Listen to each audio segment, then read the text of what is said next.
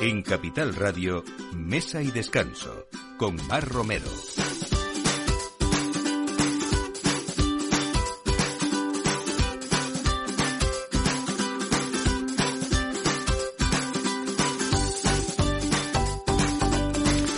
Buenos días, pues esto es Mesa y Descanso y como cada domingo poniéndoles eh, la mesa y sobre todo en esta hora del aperitivo veraniego, así que muchísimas recomendaciones y desde luego muchos planes de verano también, que bueno, esperamos que, que lo estén pasando bien allá donde estén. Hoy vamos a hablar como siempre de gastronomía, de buenos vinos, de buenos proyectos y sobre todo cosas ilusionantes que nos hacen vivir pues ese mundo gastronómico y el vino desde otros puntos de vista.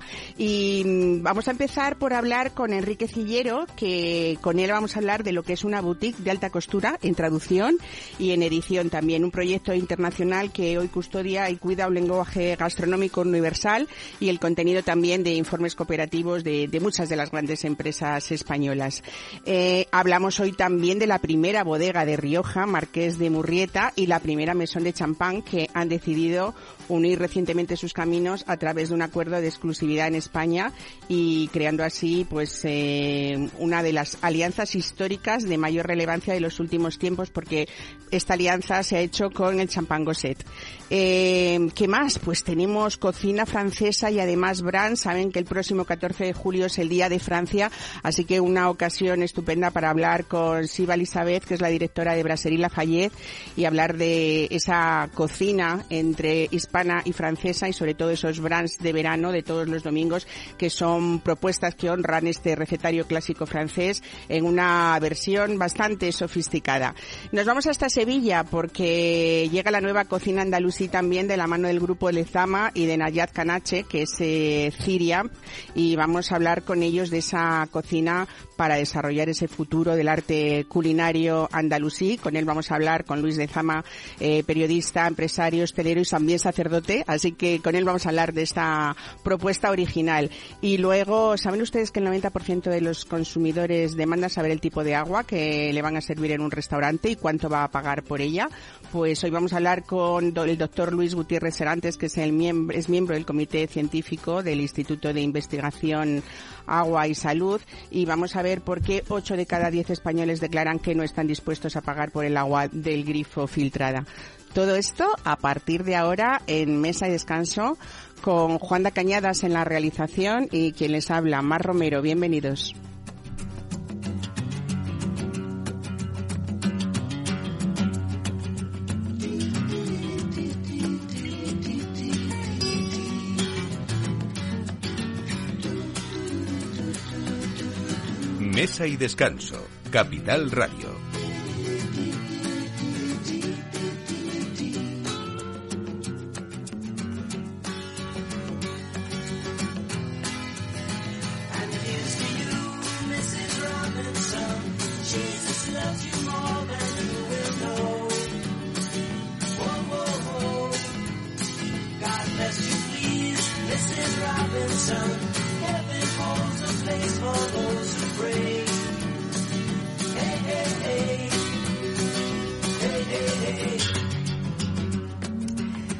Bueno, pues desde hace ya 25 años eh, la empresa Cillero y de Mota, Enrique Cillero y Elena Aranaz eh, de Mota, eh, son los guardianes de, entre otras muchas cosas, las palabras murinianas también. Enrique, buenos días, bienvenido a Mesa de días. Bueno, hay que hablar mucho también, en este caso, eh, de, de poesía, de, de guardianes del castellano también, ¿no? Y de cómo uno, rodeado de escritores y poetas, Sí. eh, le llegaba casi la inspiración de parte materna en el mundo gastronómico. Y por ahí viene todo este proyecto de, de muchos años ya, ¿no? Bueno, la verdad es que yo llevo 25 años en mi mesa. Elena no está aquí porque Elena entra en la oficina a las seis y media de la mañana, se va a las tres y media eh, y no habla con nadie porque está revisando libros. Mi empresa es un monasterio contemporáneo y sí es verdad que he tenido la suerte de unos padres que me han aportado un montón de cosas. Mi madre eh, es una cocinera, ha sido una cocinera ex- excepcional, ahora ya no cocina, ahora come, ahora la llevo a comer por ahí y comentamos platos o les hace callos a la riojana a los de los Qué restaurantes ricos. y se lo lleva. Y luego mi padre pues siempre ha sido bastante fanático de, de, la- de los idiomas. Mi padre del franquismo lo que peor llevaba era el aislamiento. Y bueno, pues nos apuntó al Instituto Francés, a mi hermano y a mí. Y bueno, a mí no se me han dado mal los idiomas y luego pues el tema de la cultura, y hice filología. Y bueno, en realidad nosotros, a nosotros lo que nos salva es la cultura. Nosotros no somos una multinacional, nosotros somos una boutique y nadie hace lo que hacemos nosotros como lo hacemos nosotros. Bueno, cuéntanos, porque con todo ese bagaje que, nos resumes, que es mucho más largo, ¿no? Eh, yo creo que, que esa gastronomía y toda esa cultura y todo ese dominio del inglés han hecho que, ¿cómo pensasteis en este proyecto que se ha convertido, eh, pues casi no solamente un, un, proyecto de traducción, sí de editorial, porque sois editores y eso quizás es una de las cosas, o de las grandes cosas que, que os diferencian. Bueno, realmente nosotros somos editores de textos. Nuestros clientes son los editores, los que se juegan el dinero con los títulos, ¿no? Pues yo no sé cómo pensamos en el proyecto. La verdad es que yo eh, desde los 14, 15 años estaba viajando, mi padre me pagaba cursos por ahí, entonces yo me daba cuenta de el, enorme, la enorme diferencia entre la calidad de la comida en Inglaterra, por ejemplo, y en Fran y en España, ¿no? Yo iba a La Rioja, iba con mi abuelo a la bodega, me comía unas patatas con chorizo y, decía, pero bueno, ¿y estos tíos? Justo claro, vino Paul Bocuse, lo llevaron a La Rioja y dijo, el caviar no lo quiero, quiero doble de patatas con chorizo y nada más. Eh, yo me di cuenta de que esto iba a reventar, que iba a explotar, que era un poco un legado generacional nuestro, cuando todavía se cocinaba en España en las casas, no como ahora. Y, y con los productazos que tenemos y esa tradición, que es una mezcla que tiene una riqueza increíble, bueno, pues me di cuenta de que esto iba a explotar y explotó el bully. ¿Y a partir de ahí? Bueno, eh, Julie Soler cambió mi vida. Julie Soler? ¿Y Julie, Julie, es, todo el mundo tenemos santos en, en, nuestra vida, ¿no? Yo tengo santos que están muertos, Kempis, ¿no? Que es un, un, un, libro de espiritualidad alucinante. Eh, y tengo Julie, tengo mi abuelo, tengo mi padre. Eh, tengo mis hijos, claro, pero Julie cambió mi vida. Y luego, bueno, hay una, hay una biografía de, de Oscar Caballero, que la publica Planeta Gastro, que no está hecha por Oscar, sino que es una encuesta enorme de testimonios de personas que conocieron a Julie, ¿vale? Entonces, hay varias personas que cuentan lo mismo que cuento yo, que Julie les, le cambió la vida porque uno de sus hobbies, él era muy de hobbies, y él era muy de hacer lo que no se sabe hacer, y él era muy de hacer el loco, y yo también. Entonces, y cuando hicimos el primer libro a japonés del Bulli, ni Julie ni yo habíamos hecho ningún libro a japonés en nuestra P. vida de nada. Y entonces, pues, lo sacamos adelante. Y fue divertido, fue un trabajo de, compañerismo espectacular. Y bueno, después de, después de 20 años seguimos trabajando para ellos, ¿no? Bueno, qué bonito, ¿no? Eh, Oscar eh, Caballero creo que es que es eh, quien dice estas palabras sobre ti. Dice, Enrique es un entusiasta, un profesional. Si le gusta un libro lo compra y te lo envía. Si descubre un restaurante eh, le urge llevarte. bueno, y porque le gusta conversar y las lenguas decidió que se ganaría la vida haciendo universales libros concebidos en una sola, ¿no? Que... Bueno, es que Oscar es muy de nuestro rollo también. En la tarjeta de Oscar pone criador de catalanes en París. Oscar hay que conocerle. Le leemos todos los meses, ¿no? En, el, en, la revista del Club de lleva, lleva mil años. Yo, yo cuando era joven me compraba la revista y al Oscar me lo imaginaba como un, como un pedante con bigote en París, pero no para nada. Nos hemos hecho muy amigos. Eh, ir a su casa es, yo creo que es la última casa de un bohemio, de un bohemio en París. Solo tiene champán y pasta y libros. Eh, es un tío que tiene una sabiduría increíble y Julie y Ferran le llamaban a probar el menú y, por supuesto, el Oscar que se cuida al tipín porque es muy presumido, pues claro, se dice, ¿cuántos te saltaste? ¿Cuántos te saltaste?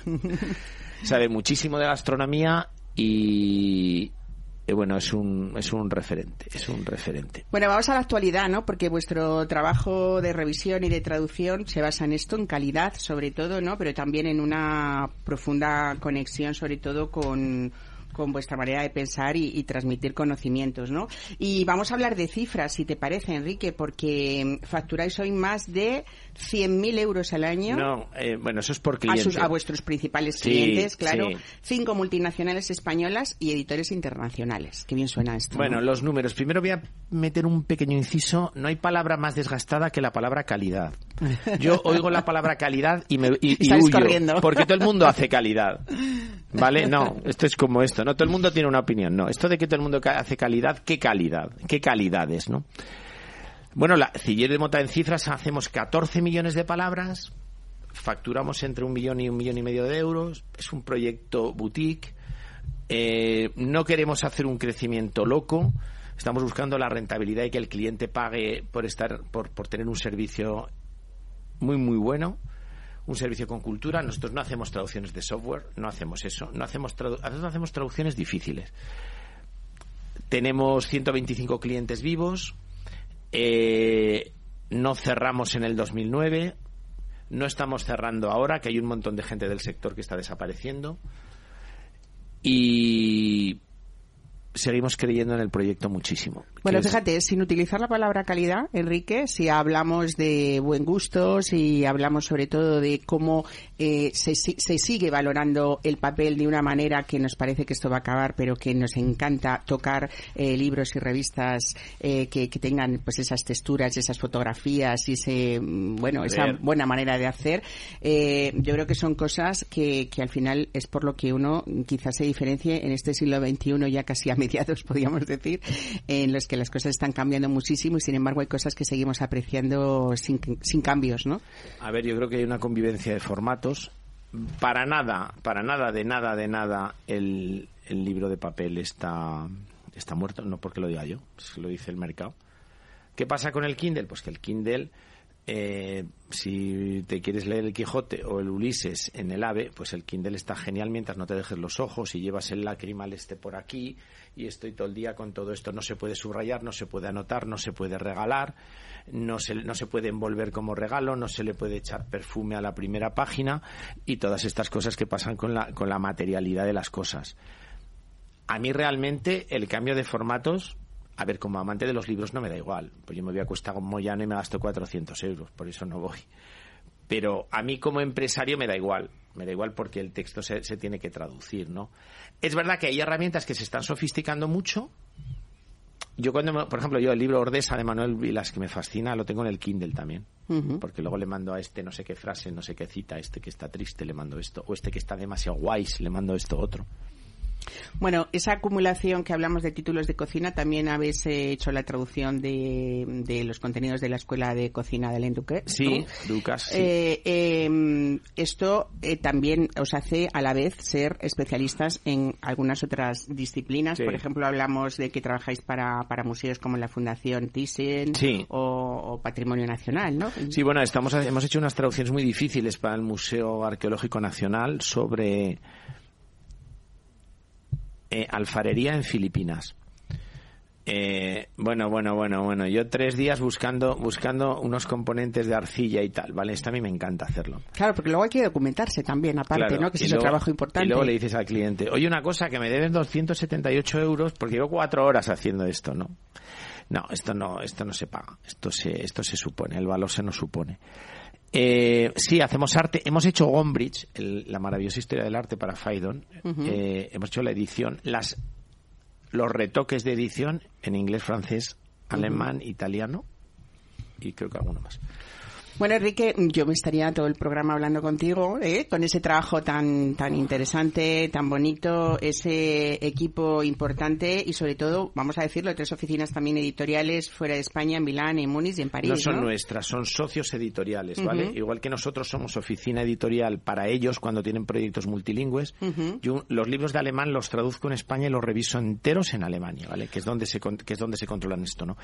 No son nuestras, son socios de producción y comerciales. Ujú. Bueno, las 16 millones de, de palabras traducidas al año, eso sí que es una realidad. ¿no? Total.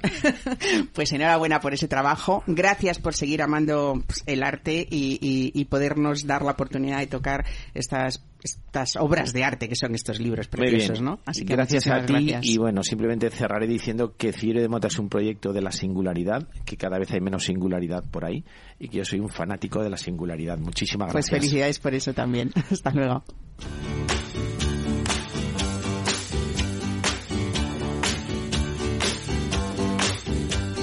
sugar.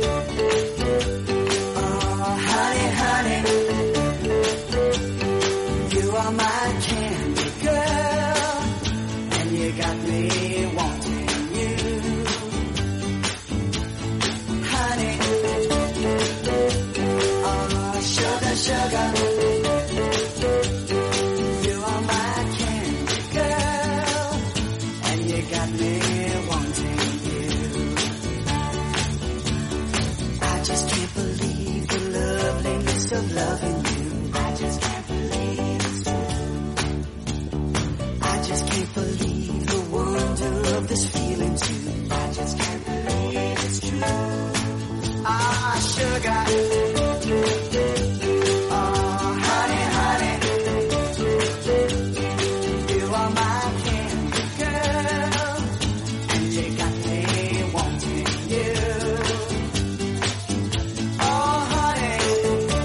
Mesa y descanso con Mar Romero.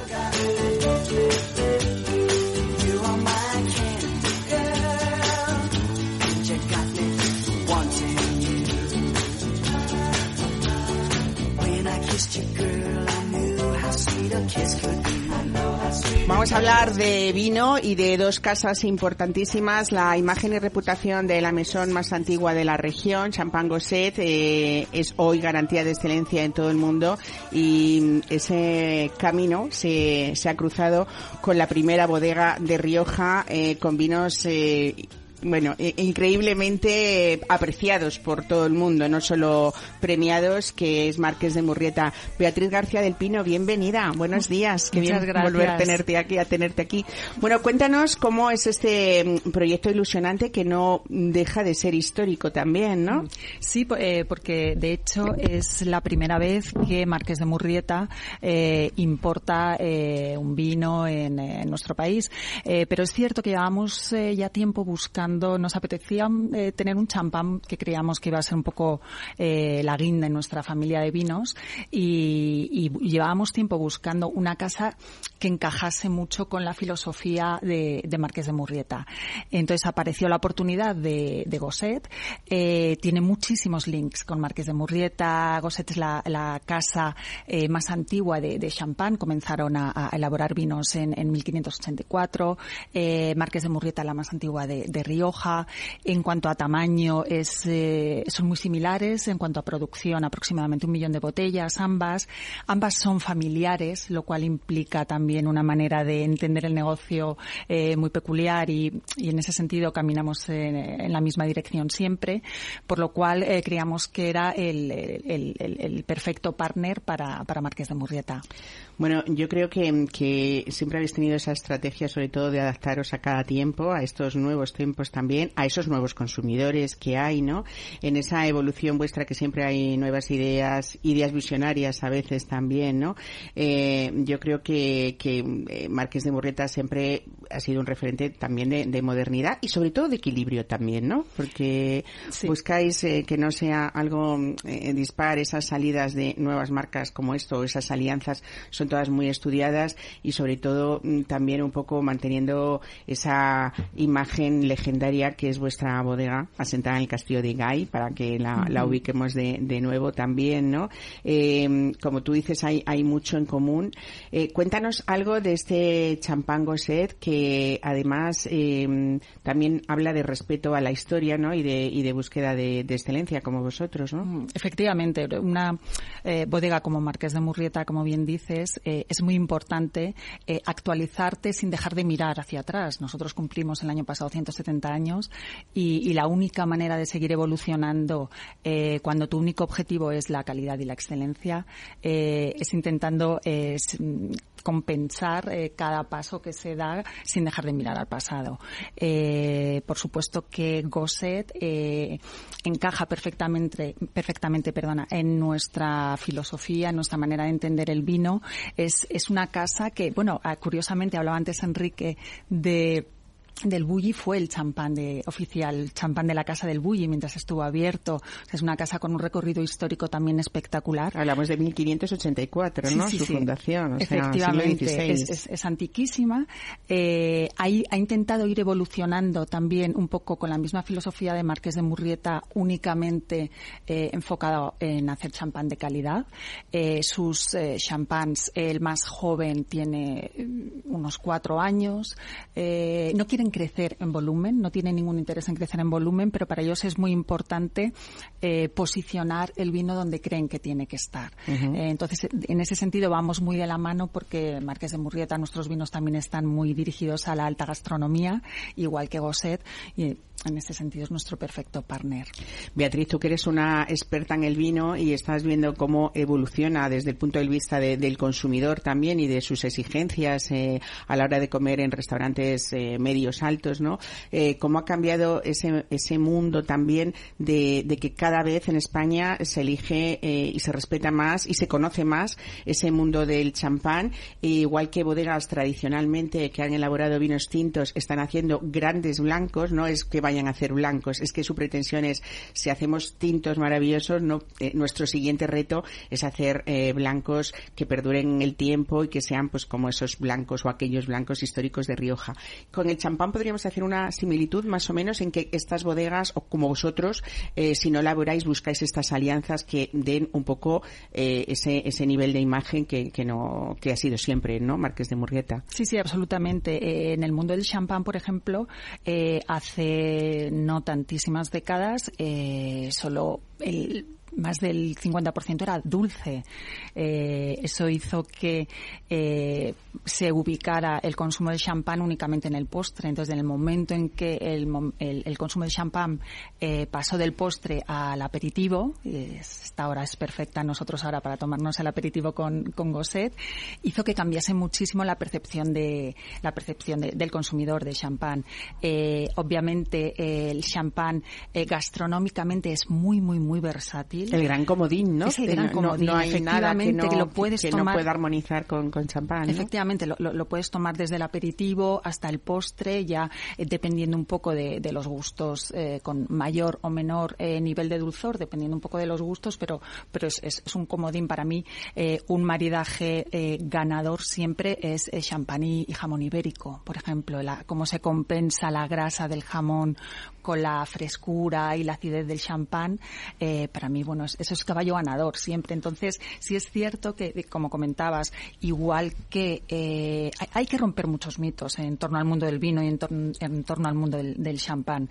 Eh, en torno al mundo del vino tenemos que luchar en contra de esa creencia generalizada de que en España es solo productor de tintos.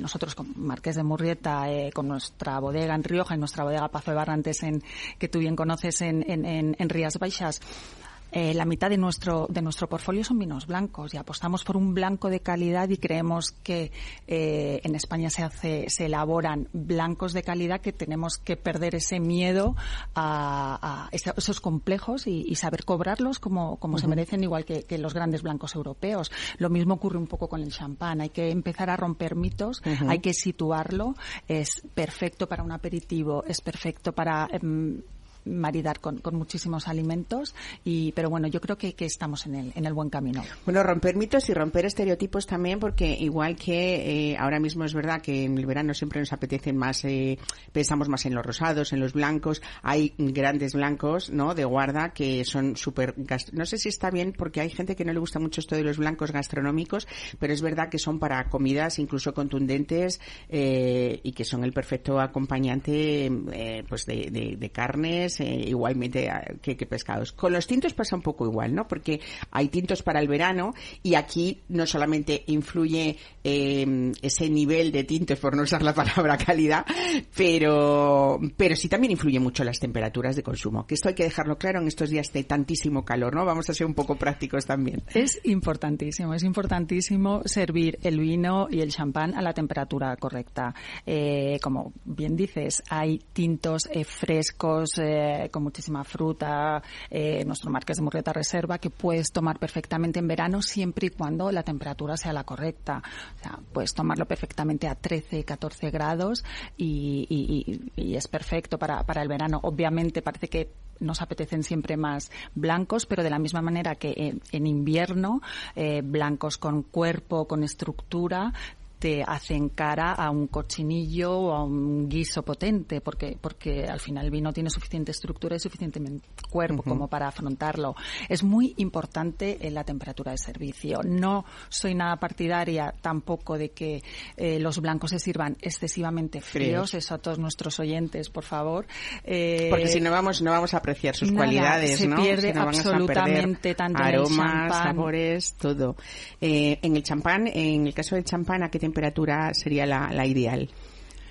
Pues eh, claro, eh, depende mucho eh, si lo estás tomando en una terraza que se va a temperar, porque en la calle hace 38 grados y se va a temperar enseguida, conviene servirlo un poquito más frío de lo entonces pues servirlo a lo mejor a 6 Sí, porque enseguida la copa se nos va a calentar, va a tardar muy poco tiempo en Entonces, lo calentarse. mejor es una cu- buena cubitera el champán dentro y ir sirviendo poquito a poco para que no Es una de las cosas, o creo de las herramientas que debería eh, tener, eh, siempre deberíamos tener en casa, ¿no? Sí. Porque es la mejor manera incluso de enfriar un vino. Si alguien nos llega a casa y en ese momento no lo tenemos frío, mejor que meterlo en un congelador, desde luego abrir, o sea, ponerlo en una cubitera con agua y hielo, ¿no? y quizá incluso tarde menos, ¿no? En, hacerse. Efectivamente, efectivamente. Pues eh, Beatriz García de Pino, muchísimas gracias hoy por estar eh, con nosotros. Eh, desde luego, felicidades por esa alianza histórica.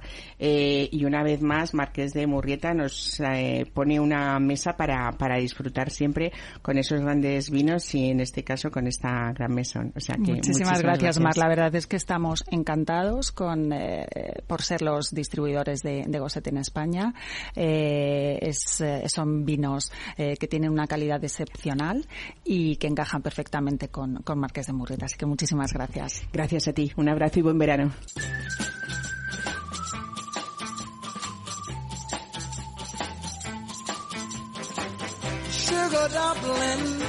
Mesa y descanso. Capital Radio.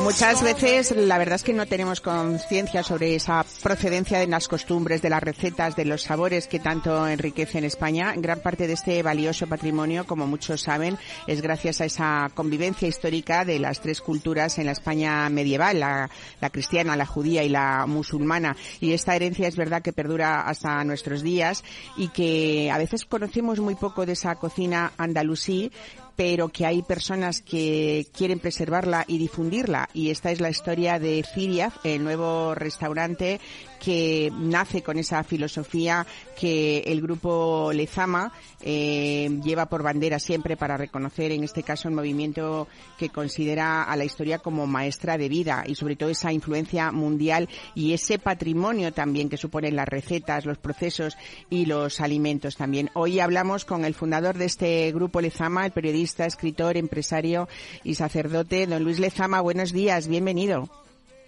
Hola, buenos días. Bueno. Gracias por estar en Capital Radio. Muchas Escucho, gracias a usted por atendernos. ¿eh? Lo escucha a todos, todos los, bueno, a menudo me imagino, ¿no? Pero los fines de semana A menudo, a menudo porque generalmente cuando todos están en fútbol, Capital Radio te ofrece otra oportunidad. Qué bonito eso, ¿eh? que, se consideren así, porque ese es nuestro trabajo de todos los profesionales que estamos aquí, darle otra visión a, las cosas desde otros puntos de vista. Bueno, vamos a hablar de una cocina de aromas, de color, de sabor y sobre todo también de enseñanza, ¿no? Porque esos, conocer esos orígenes de, ese patrimonio rico que tenemos, sobre todo esa mezcla de culturas que, nos han, eh, hemos vivido, ¿no? Y que han vivido nuestros antepasados, eh, yo creo que es importante no olvidarlo y sobre todo vivirlo, ¿no? Yo imagino que esto ha sido parte de, de, de, esa idea de recuperar el pasado de esta cocina andalusí con el grupo Lezama y también con la chef de ascendencia árabe eh, Nayad Kanache, ¿no? Kanache, sí. Bueno, yo no sé cómo no se habla más de esto. O sea, no alcanzo a comprender cómo para los que hemos vivido, pues imagínate, van a ser 50 años de la taberna del Alabardero en Madrid y toda la consecuencia de las escuelas de hostelería, sobre todo eh, la escuela de Sevilla, que tiene una capacidad de títulos uni universitarios con la Pablo Olavide concertada con la universidad y que ha sido pionera hace 30 años, nada menos en Andalucía y en Sevilla, de esta mmm, preocupación por la formación de la gastronomía. Y, y, yo no sé cómo no se habla más, porque realmente eh, la base de la gastronomía andaluza es la base hoy de una nueva gastronomía andaluza muy importante para innovar, muy importante, bastante más que la cultura de esa cocina tecnoemocional que nos ha salido con los cachivaches. Don Luis, es verdad que hay cosas que confluyen, ¿no? Porque en el caso de, esta cocinera, de Nayat Kanache, eh, es, eh, por supuesto, su origen es árabe, sus padres marroquíes se asentaron en Orio, en Guipúzcoa, o sea que ella es vasca, eh, y esto yo creo que aquí hay mucho de poesía y de magia también para, para crear Ciriaf y para hacerlo con el grupo Lezama, ¿no?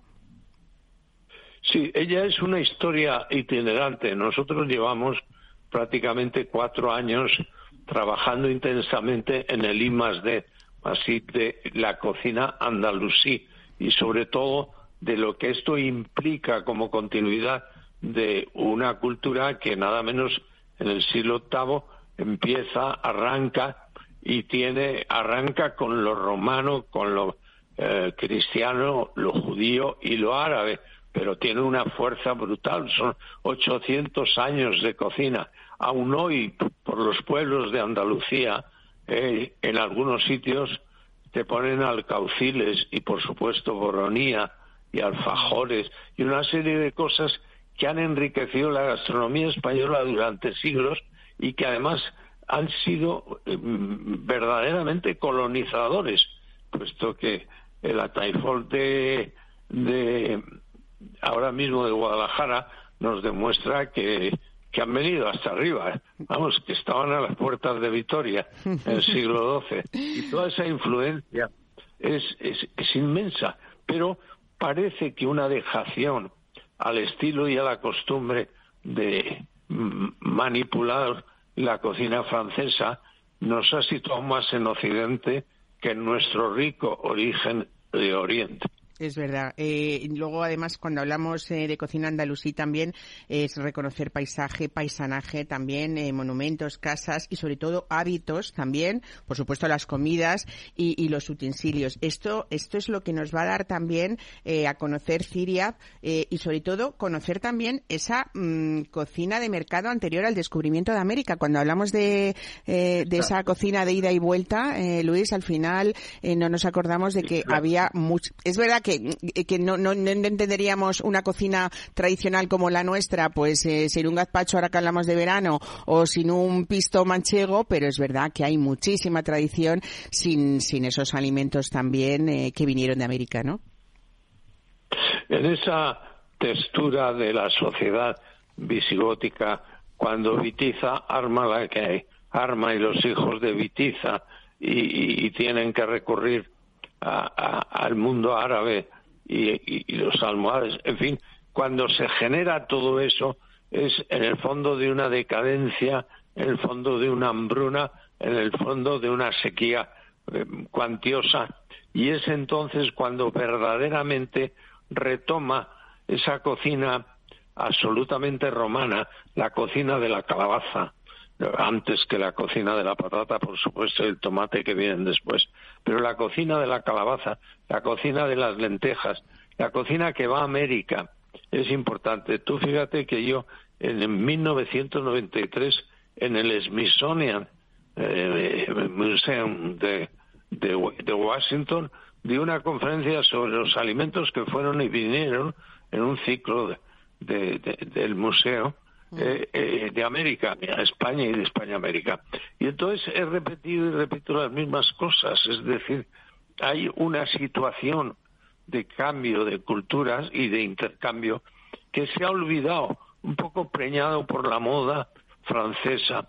Hemos ido de Escoffier mucho más fácil a Paul Bocuse y a la cocina tecnoemocional de los cacharritos hoy y del frufru a veces mucho frufru y poco miki miki, ¿no?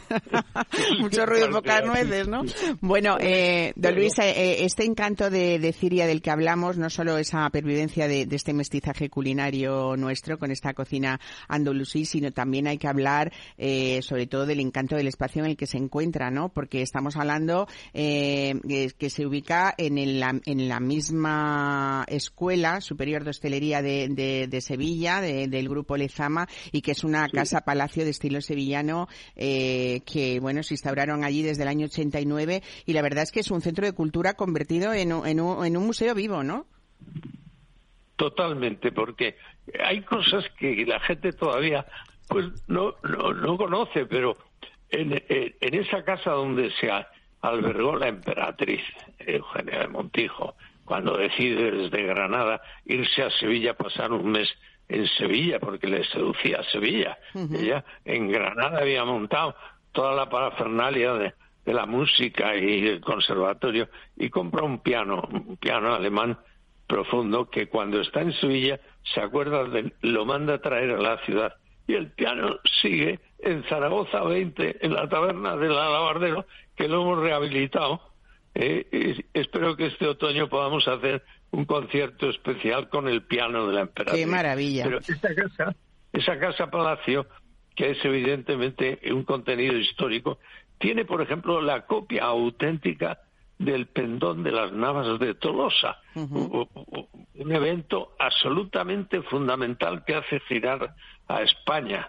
Eh, y, pero tenemos que eh, hacer entender a nuestra gente, y por eso el nombre de Siria, la colaboración con Nayat, con otros chefs eh, también de cocina árabe que van a estar presentes, puesto que nosotros somos una plataforma en la que lo que queremos es investigar y educar. Nuestro proceso es educativo y el laboratorio al lado de la cocina funciona.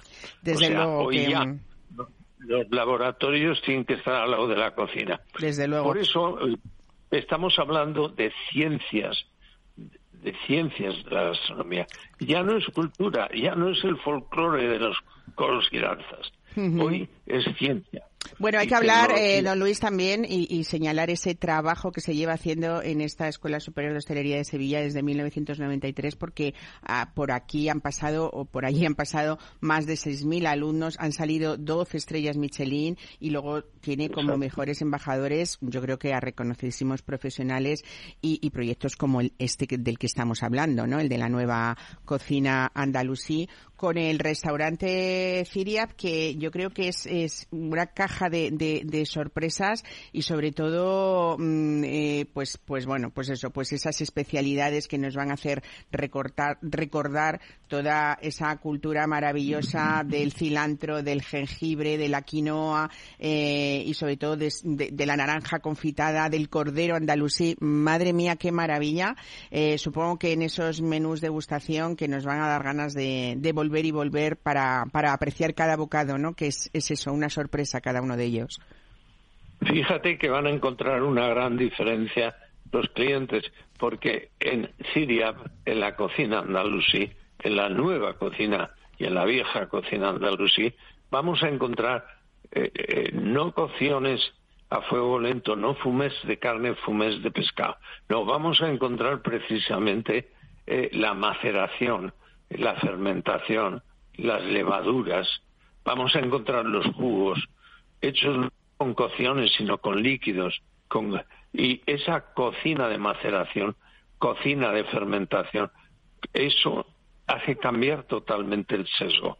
Mm. O sea, el poder de los propios fermentos y las asaduras, diríamos, eh, eh, eh, en términos un poco más coloquiales que científicos, pero que nos llevan también a la necesidad de conectar con la dietética, con la nutrición, con la analítica alimentaria.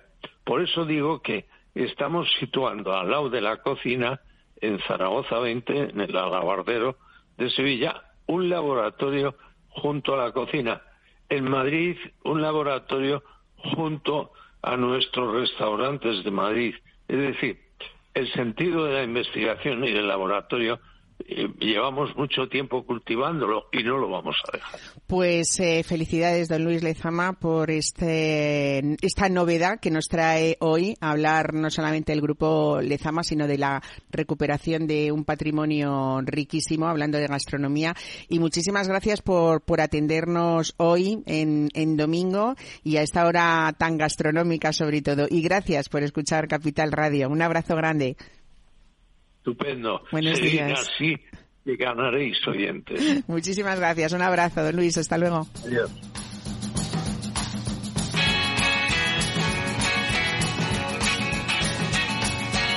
Mesa y descanso con Mar Romero.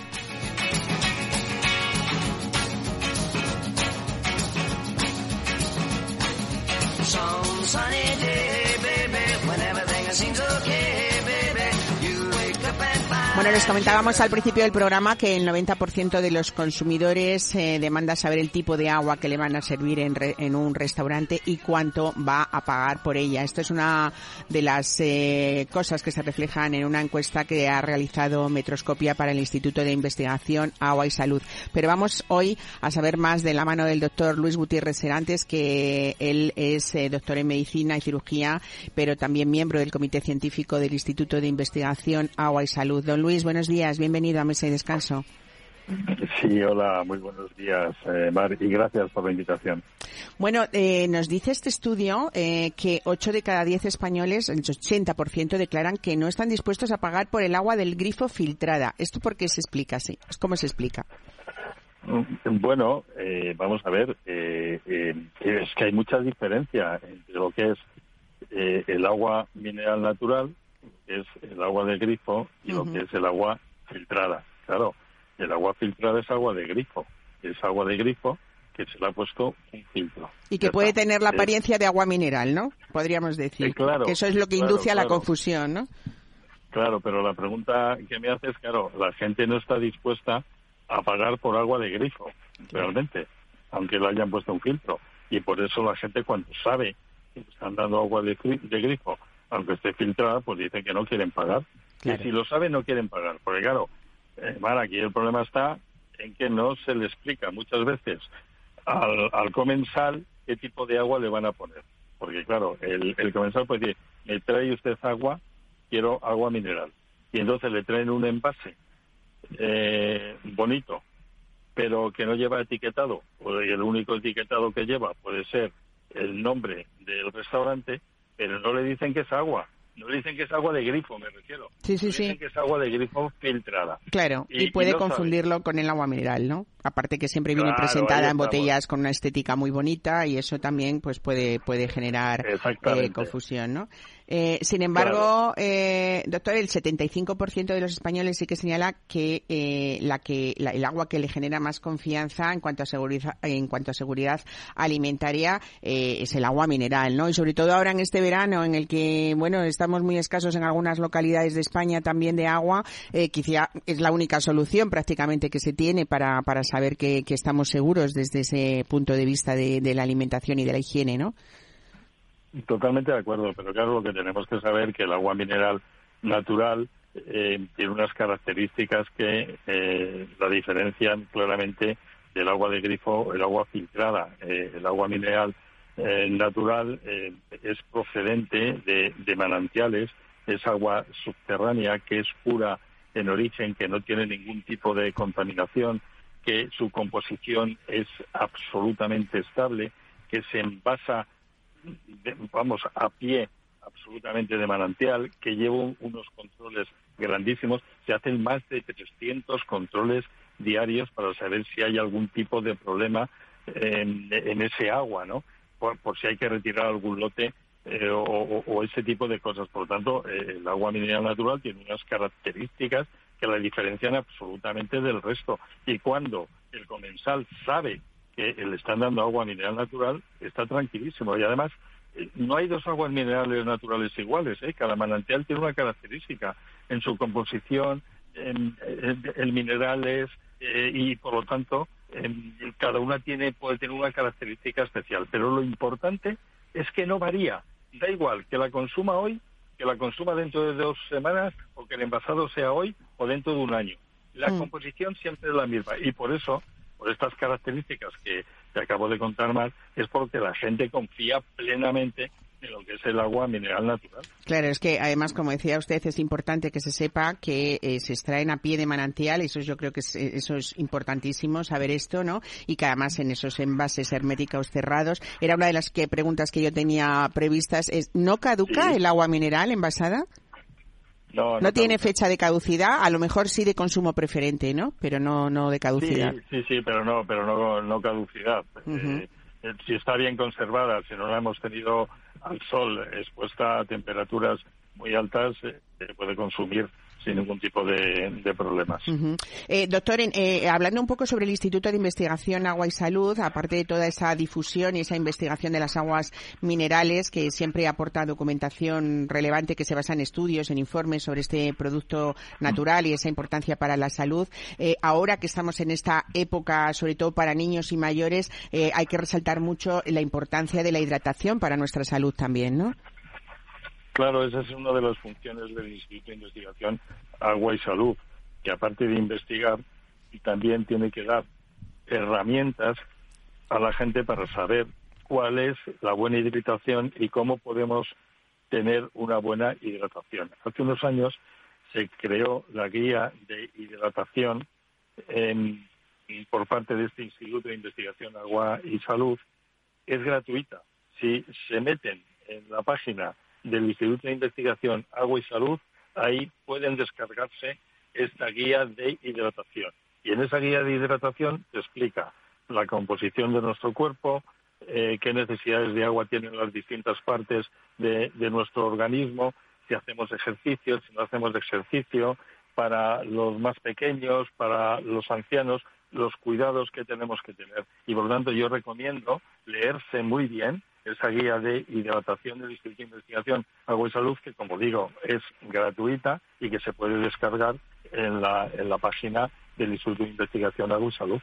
Pues, doctor Luis Gutiérrez Serantes, eh, muchísimas gracias por estas aclaraciones y sobre todo por esa ayuda ¿no? para, para poder hidratarnos mejor y, y sentirnos bien y saludables este verano. Muchísimas gracias. Un saludo.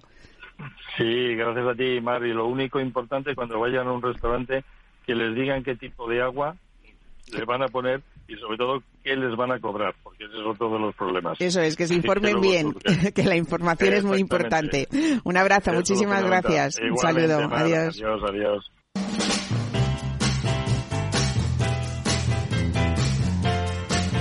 Mesa y descanso con Mar Romero.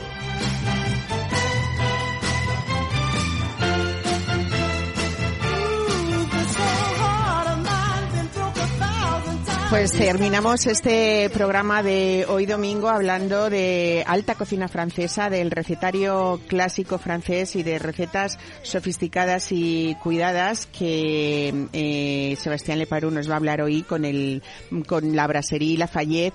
Eh, que es mm, yo creo que una de las cocinas francesas y uno de los lugares más bonitos en Madrid para conocer esta cultura y sobre todo una terraza maravillosa. Pero hay más porque tenemos en estos domingos de verano este brunch con unas, unas propuestas eh, en esa versión sofisticada que les digo. Sebastián Leparú, bienvenido, buenos días a Mesa y Descanso. Bonjour, ¿qué tal? Muy bien. Oye, me encanta que nos hables de propuestas actualizadas y sobre todo cuando creemos en esa falsa creencia que la cocina francesa eh, puede ser pesada o, que tiene ingredientes en los que mm, no conjugan muy bien con el verano. Aquí eh, vamos a hablar de una propuesta de recetas ligeras en este brunch de todos los domingos que está desde las once y media hasta la una y media de la tarde, ¿no? Efectivamente, ya vamos a ver de, la fama de, cocina solamente de mantequilla y, nata. Eso es. Hay que romper con esos estereotipos, ¿verdad? Pues sí, es lo que tenemos que hacer. bueno, cuéntame, porque hay dos opciones que podemos hacer para los que deseen un desayuno tardío o un almuerzo temprano, que ese sería el brunch, ¿no? Eso es. Entonces, en, nuestro brunch... Em, tenemos una sección de pequeños uh, entrantes, que, que, puede ser un gazpacho, entonces de remolacha con unas virutas de, de conte.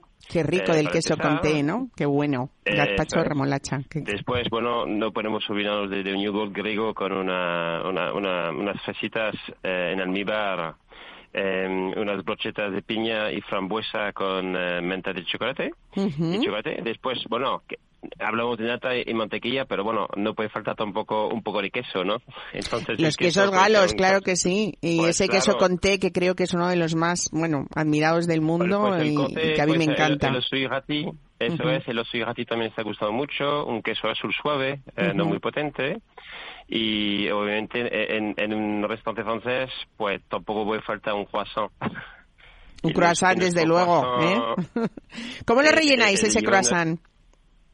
Mira, lo rellenamos con un salmón ahumado eh, y un poco de aguacate con un aliño de mostaza eh, también. La mostaza, otro producto francés, eh, bueno, estrella. Entonces, es una buena combinación.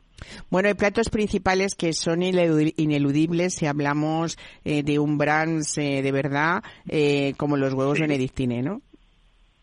Eso es. Entonces el huevo benedictín, por la, gente que no sabe lo que es, es un huevo pasado por, agua y después se sirve con una, salsa holandesa ligera y con un, poco de, jamón y un poco de pan brioche. Eh, es un platazo. Y después lo que va a sorprender a muchos y probablemente al público más pequeño, que, van a ser los niños, si vienen, va a ser la ratatouille. Entonces utilizamos la ratatouille eh, como relleno de una crepe y eso combinamos dos, dos platos realmente muy famosos franceses, la crepe por una parte y después la ratatouille y hacemos un plato conjuntado excelente. Qué bueno para los peques, ¿no? ¿Y ese burger de, de paté de campaña cómo es? Bueno, muy sorprendente, porque ¿quién se imagina un paté de campaña dentro de un burger? Bueno, eso es la, realmente las buenas ideas que, nuestro chef eh, Gustavo no, no, nos inventa, como digo, y eso es un paté de compañía bien bien trabajado, pasado por la plancha, eh, y después lo trabajamos como un burger muy, muy clásico y realmente sorprendente. Y el, la otra opción que tenemos que... Es una opción de lujo ya, ¿no? Un poquito más de, de, de sibaritas, podríamos decir, ¿no? Eso es, de gourmand. de gourmand, de gourmand, exactamente. Es un croque monsieur con confit de pato eh, trufado y ese tiene un, un, pequeño suplemento si lo, quieren elegir en, la fórmula, vamos a del brunch Lafayette. Después tenemos un brunch eh, Lux que ya está incluido dentro con un maderaje de, una copa de vino. El primero plato sería una ostra con, eh, con una copa de, de champán de bienvenido. Eh, tenemos dos opciones. Tenemos el brunch eh, clásico eh, y después tenemos el, el, brunch deluxe para algunos eh, eh, chivaritas. Pero bueno, como digo, hay gente que elige el, el, el, el plato directamente, el, el brunch, la forma del brunch, con todo lo que, lo que conlleva y después nos piden una botella de champán. el, champán, bueno, se verá acompañado hasta los mini postres que ofrecemos para elegir el final, que puede ser una mini, un mini mil hoja de creme brûlée sino un mini sable de limón eh, con tejas de, de, merengue que está triunfando porque es algo delicioso, refrescante y ligero. Y, esta gente que, que son los profesionales del brunch va a tomar una botella de champán, como digo, a las once y media de la mañana, doce, doce y media.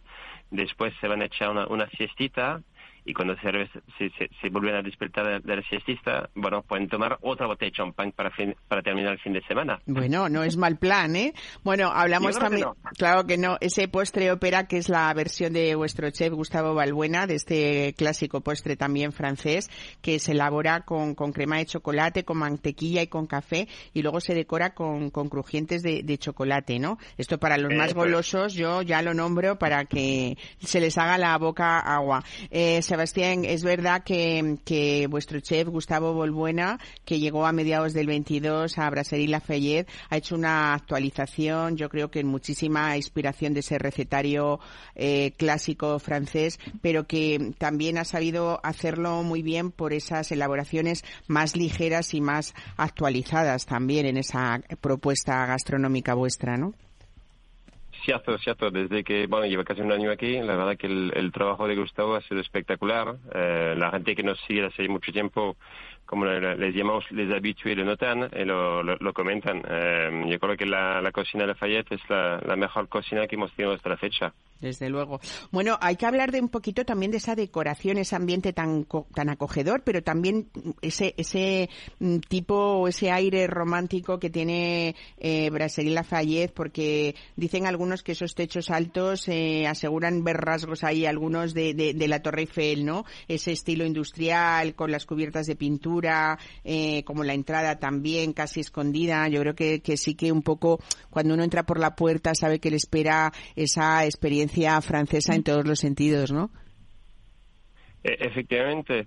El comentario em, que tenemos muchas veces por la, gente que viene por la primera vez es entrar en una calle pequeña, bastante fría, tenemos la verdad una, una pared fuera que, que, que, que, es obscura, que no dice mucho, como digo, Y cuando la gente traspasa este, esta, entrada, este, esta entrada que tenemos, pues, se, encuentran con un mundo que no, no se puede imaginar desde la calle.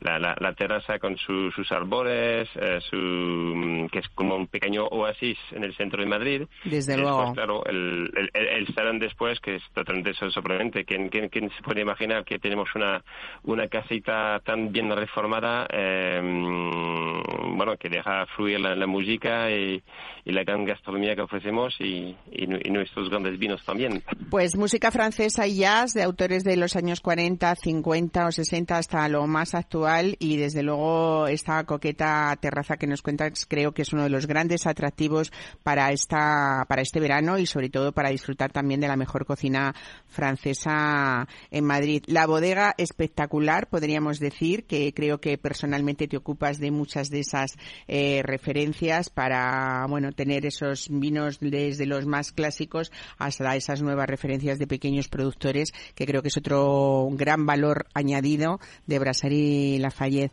Sebastián de Poró, muchísimas gracias. ¿eh?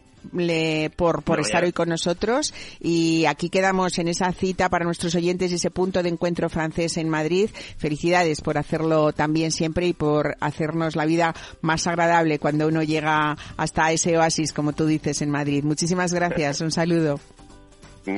Adiós. Adiós. Bueno, pues hasta aquí hemos llegado hoy en Mesa y Descanso en este domingo que esperamos que aparte de caluroso sea para ustedes agradable, que se diviertan, que lo pasen bien y hemos intentado poner esa chispita gastronómica y vinícola en este ratito en Mesa y Descanso en Capital Radio. Disfruten y nos escuchamos la semana que viene.